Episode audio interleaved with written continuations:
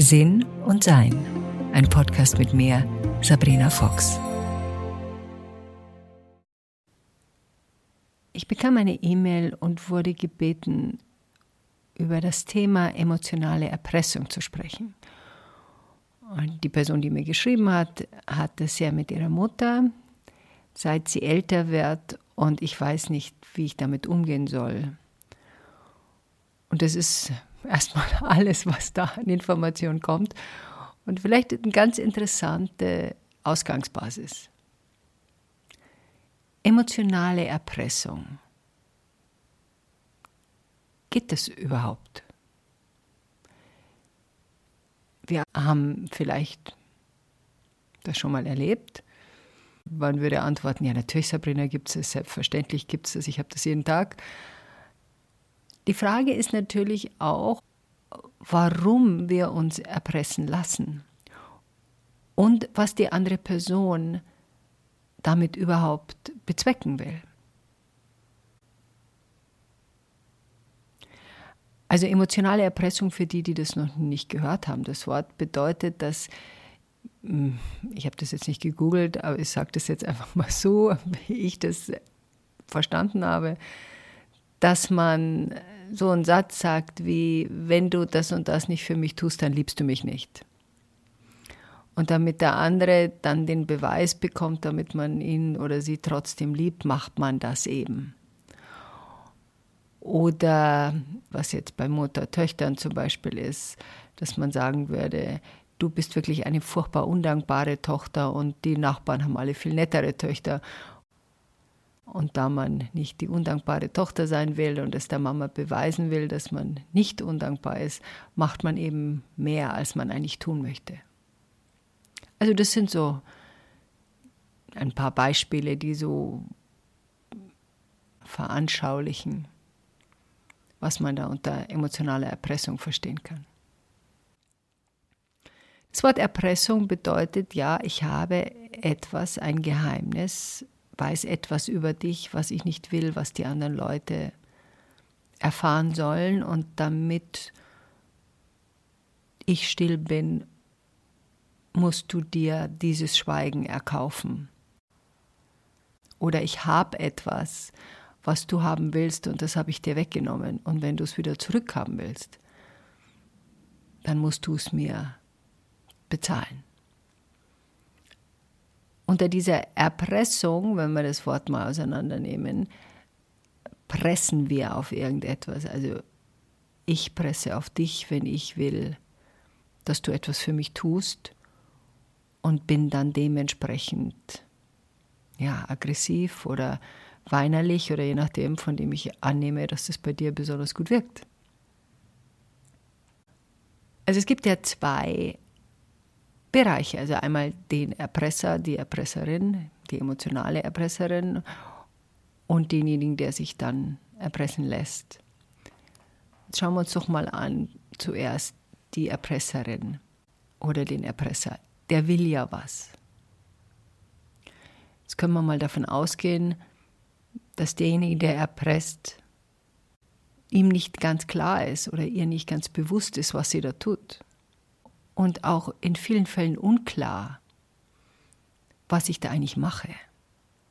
Und je nachdem, wie diese Person aufgewachsen ist, je nachdem, ob diese Person seit ihrem Aufwachsen viel dazugelernt hat, wird sie versuchen, auf diese Art und Weise etwas zu bekommen, was sie wahrscheinlich anders noch keine Erfahrung hat, wie sie sonst bekommen kann.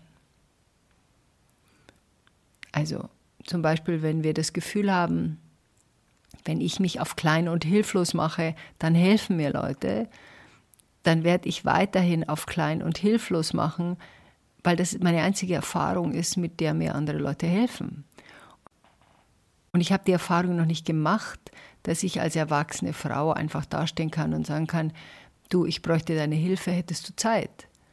Sondern in meinem Lebenserfahrungs- und daraus resultierenden Ergebnis bin ich zu dem Ergebnis gekommen, dass ich mich dafür klein machen muss und Hilfe suchend bitte, bitte kannst du mir nicht helfen, ich brauche das so dringend, ich kann das doch nicht alleine, ich bin doch so hilflos.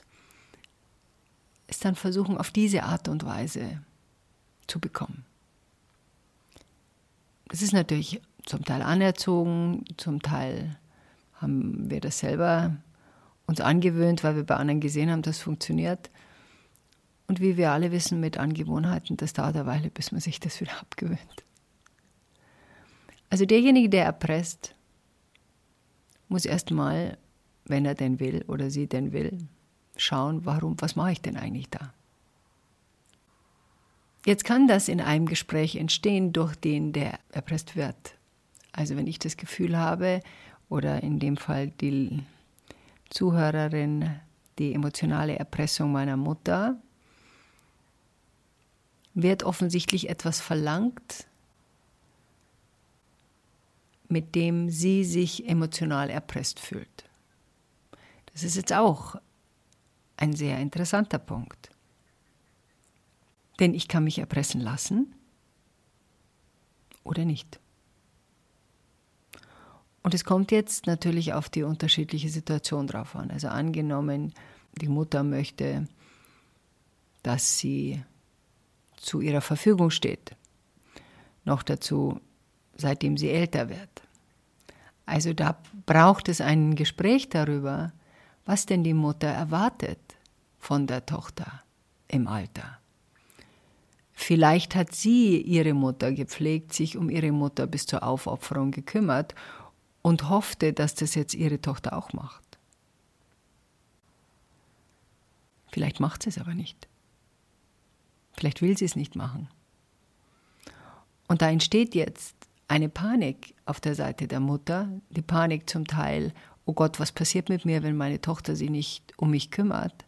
Und wenn das nicht wach betrachtet wird, dann muss die Mutter natürlich Druck ausüben, damit ihr Bedürfnis nach Kümmern, nach Angst vor dem Alter und ich brauche jemanden, der dann für mich da ist, oder keine Entscheidungen treffen wollen. Was mache ich denn im Alter, falls ich körperlich nicht mehr in der Lage sein sollte, mich darum zu kümmern, um meinen Haushalt, um mein Leben? Und dazu muss ich jetzt Druck ausüben. Denn meine Tochter macht das anscheinend nicht freiwillig, was ich von ihr will. Ich habe in meinem Bekanntenkreis viele Eltern von Freunden, die sehr große Schwierigkeiten haben, ihr Alter richtig einzuschätzen. Und es ist eine Übung meiner Generation, dann zu sagen, ah, wir machen das mal nicht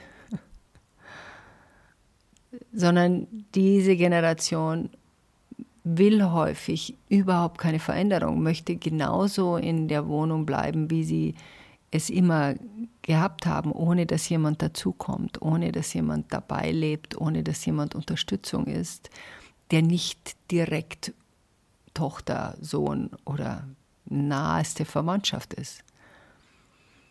Ich habe das jetzt bei unserer Mutter gesehen, die sich lange, lange gewehrt hat, dass jemand zu ihr zieht. Und sie wollte aber unbedingt in ihrer eigenen Wohnung bleiben. Und um das zu gewährleisten, muss da jemand dazuziehen. Sie ist jetzt 93, wird jetzt 94. Und wir haben eine wunderbare Lösung gefunden für jemanden, der, den ich lange kenne, die dringend eine Wohnung gesucht hat mit ihrer fünfjährigen Tochter, die ich sehr schätze und die absolut glücklich sind, alle drei miteinander, dass sie jetzt zusammenwohnen. Meine Mutter hat sehr viel Spaß mit der fünfjährigen Tochter, die ganz entzückend ist. Und ähm, überhaupt das ganze Miteinander ist sehr viel lebhafter. Und meine, wir waren jetzt zwei Wochen in Urlaub und kamen zurück, da hat meine Mutter geweint vor Freude, dass sie wieder da waren. Das ist natürlich nur gegangen, weil wir dann irgendwann einmal auch Druck auf sie ausüben mussten, denn die Situation so wie sie war und meine Mutter in der Demenz konnte die Situation schlichtweg nicht mehr beurteilen. Und ja, das war auch eine emotionale Erpressung, wenn man so will, weil ich zu meiner Mutter gesagt habe, vier Möglichkeiten. Du kannst entweder zu meiner Schwester Renate ziehen, weil das war auch eine Möglichkeit, die sie beide, die sind sehr eng zusammen sich ausgedacht haben. Oder du kannst in ein Seniorenheim bei mir in der Nähe ziehen. Mein Haus hat zu viele Treppen, ist völlig ausgeschlossen. Oder eine fremde Person lebt mit dir oder diese gute Bekannte und Freundin von uns mit ihrer Tochter lebt bei dir. Das kannst du jetzt aussuchen. Das sind die vier Möglichkeiten. Sonst gibt es keine mehr. Und ja, das ist eine emotionale Erpressung, wenn man so will. Weil von sich aus hätte sie die Entscheidung nicht getroffen. Wir gehen jetzt natürlich davon aus, von einer dementen Person, die bestimmte Dinge schlichtweg nicht mehr entscheiden kann, weil ihr der Überblick fehlt. Sie weiß ja oft kaum mehr, wie ihre Töchter heißen. Also bestimmte Entscheidungen kann sie schlichtweg nicht mehr treffen. Oft gibt es aber diese emotionalen Erpressungen in einem Zustand, wo der andere sehr wohl noch weiß, was er tut, aber eben nicht genau weiß, wie er das sonst bekommen kann. Und dann natürlich das schlechte Gewissen getriggert wird an der anderen Person, undankbare Tochter oder du kümmerst dich nicht und was soll nur aus mir werden. Also da gibt es verschiedene Variationsmöglichkeiten. Wie kann man das jetzt lösen? Es liegt ja immer daran, ob ich mich erpressen lasse. Und das heißt, gibt es in mir einen Aspekt, der darüber ein schlechtes Gewissen hat. Also wenn wir bei dem Thema mit meiner Mutter jetzt bleiben, ich bin, das weiß ich, nicht in der Lage, mit meiner Mutter zu leben. Das konnte ich schon als junges Mädchen nicht und das kann ich als erwachsene Frau auch nicht. Das weiß ich von mir. Das passt nicht zusammen. Das kann ich über Jahre nicht tun. Das kann ich mal ein paar Monate tun. Das kann ich vielleicht einmal ein halbes Jahr tun. Aber das kann ich keine fünf Jahre machen. Das weiß ich von mir. Und deshalb sorgen wir dafür als Töchter, dass unsere Mutter eine Versorgung hat, die machbar ist für alle. Ich glaube, es ist wichtig, dass diese Dinge ausgesprochen werden. Meine Mutter weiß das von mir. Also früher wusste sie das, jetzt hat sie es wahrscheinlich vergessen. Wie würde ich jetzt mit so einer emotionalen Erpressung umgehen? Also erstens verstehe ich, dass der andere und die andere was von mir will. Die Mutter, die wir jetzt da, also nicht meine Mutter, sondern die Mutter, von der die Hörerin geschrieben hat, die möchte was von mir. Was genau will sie von mir?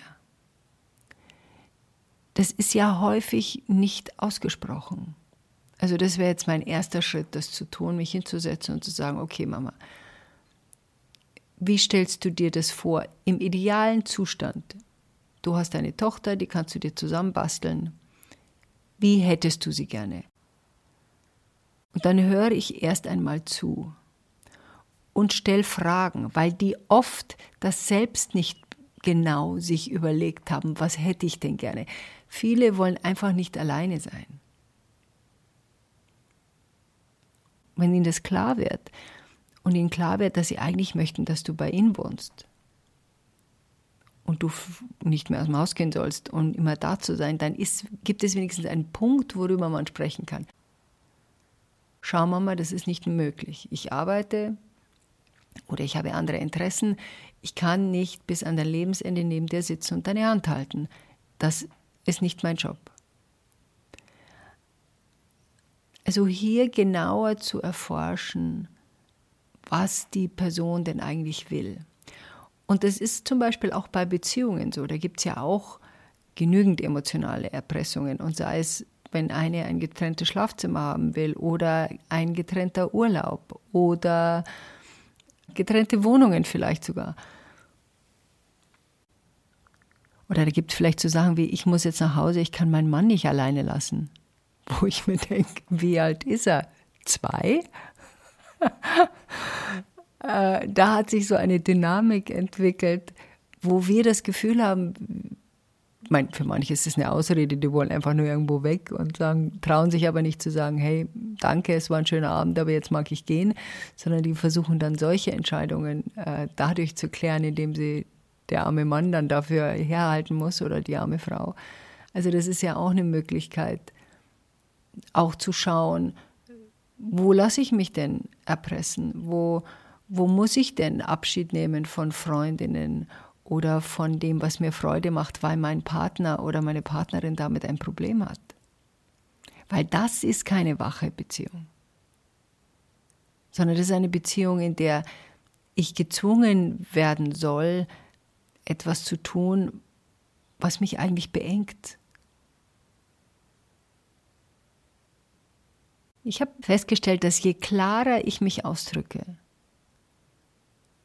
desto eher wird das akzeptiert.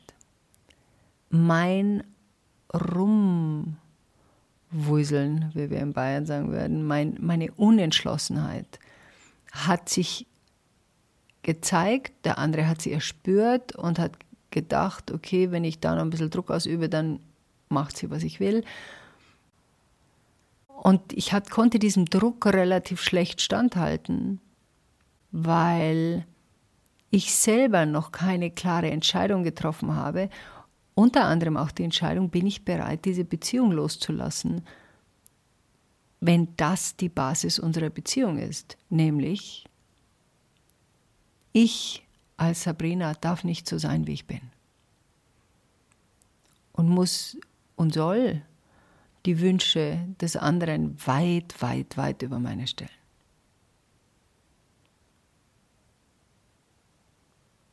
Und deshalb ist es so interessant, dich eher die Frage zu stellen,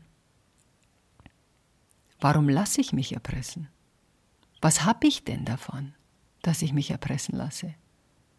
Ich habe ja was davon, weil sonst würde ich es nicht tun. Also entweder habe ich dann kein schlechtes Gewissen mehr oder ich kann bei anderen Leuten sagen, oh Gott, ich arme, schaut mal, was ich alles ertragen muss. Oder wir müssen keine klare Entscheidung treffen. Oder wir wollen die gewohnten Bahnen nicht verlassen. Oder wir wollen uns selber nicht klar ausdrücken, was es braucht und was wir uns wünschen. Also da gibt es jede Menge Möglichkeiten nachzuschauen, was wir denn da selber davon haben wenn wir uns emotional erpressen lassen. Man kann es natürlich auch mit Humor nehmen, was ich immer bevorzuge. Und wenn jemand sagt, du bist aber eine undankbare Tochter, dann kann ich sagen, ja Mama, das stimmt. Sehr dankbar scheine ich nicht zu sein. Punkt. Das ist eine der Kommunikationsübungen äh, in nicht automatisch verteidigen dass man anerkennt, ja, die Mutter möchte, dass ich die ganze Zeit da bin. Das bin ich nicht. Also erfülle ich ihre Wünsche nicht und klar empfindet sie mich dann als undankbar in ihren Augen. Ja, das kann ich sehen. Das Problem liegt daran, wenn ich versuche, ihr beizubringen, dass ich nicht undankbar bin, weil das wird sie nicht verstehen. Wozu auch? Sie hat etwas anderes von mir erwartet. Sie will etwas anderes von mir. Also, wenn ich ihr das nicht geben will, und das habe ich damals mit meiner Mutter auch besprochen, weil ich gesagt habe, Mama, es gibt bestimmte Dinge, die kann ich nicht machen. Dann ist Klarheit entstanden. Dann ist in der einen Person nicht das Gefühl, ich muss irgendetwas tun, damit sie macht, was ich mir wünsche,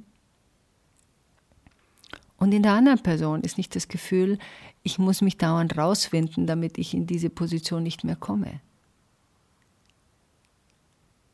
Das ist dann so ein unendliches Hin und Her, das wirklich in den seltensten Fällen, glaube ich, Freude bringt. Außer, ich mag so ein Spiel. Das gibt es natürlich auch. Wenn wir es nicht wollen, können wir es verändern. Klar, es erfordert von uns, dass wir aktiver sind mit dem, was wir uns wünschen, also ein Gespräch suchen, ganz klar sagen, was wir bereit sind zu tun und was nicht. Auszuhalten, wenn uns jemand für egoistisch hält. Die meisten Leute halten uns ja für egoistisch, weil wir nicht tun, was sie wollen. ah, hm? Tja. Und man kann natürlich auch die Ängste ernst nehmen. Also das ist, was sich meine Mutter wünscht. Okay, Mama, du möchtest Gesellschaft, du wohnst alleine. Was gibt es für Möglichkeiten?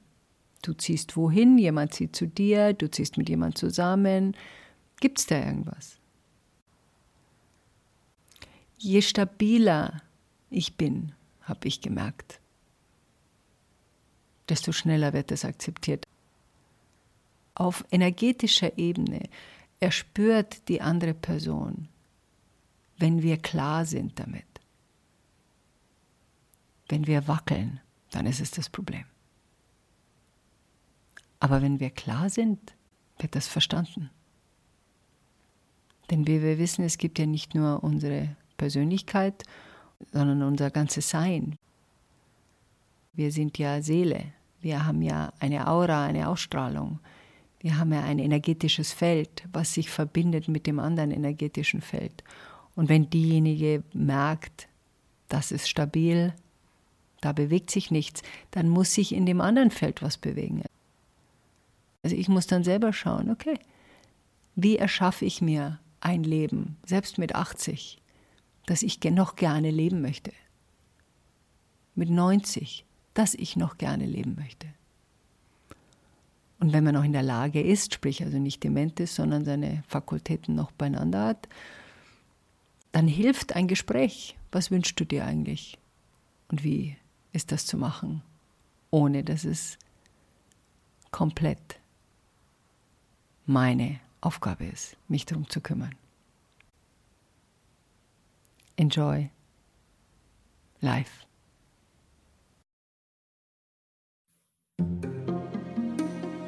Weitere Informationen über Sabrina, ihre Bücher und Online-Kurse findest du auf sabrinafox.com und sinnsucher.de.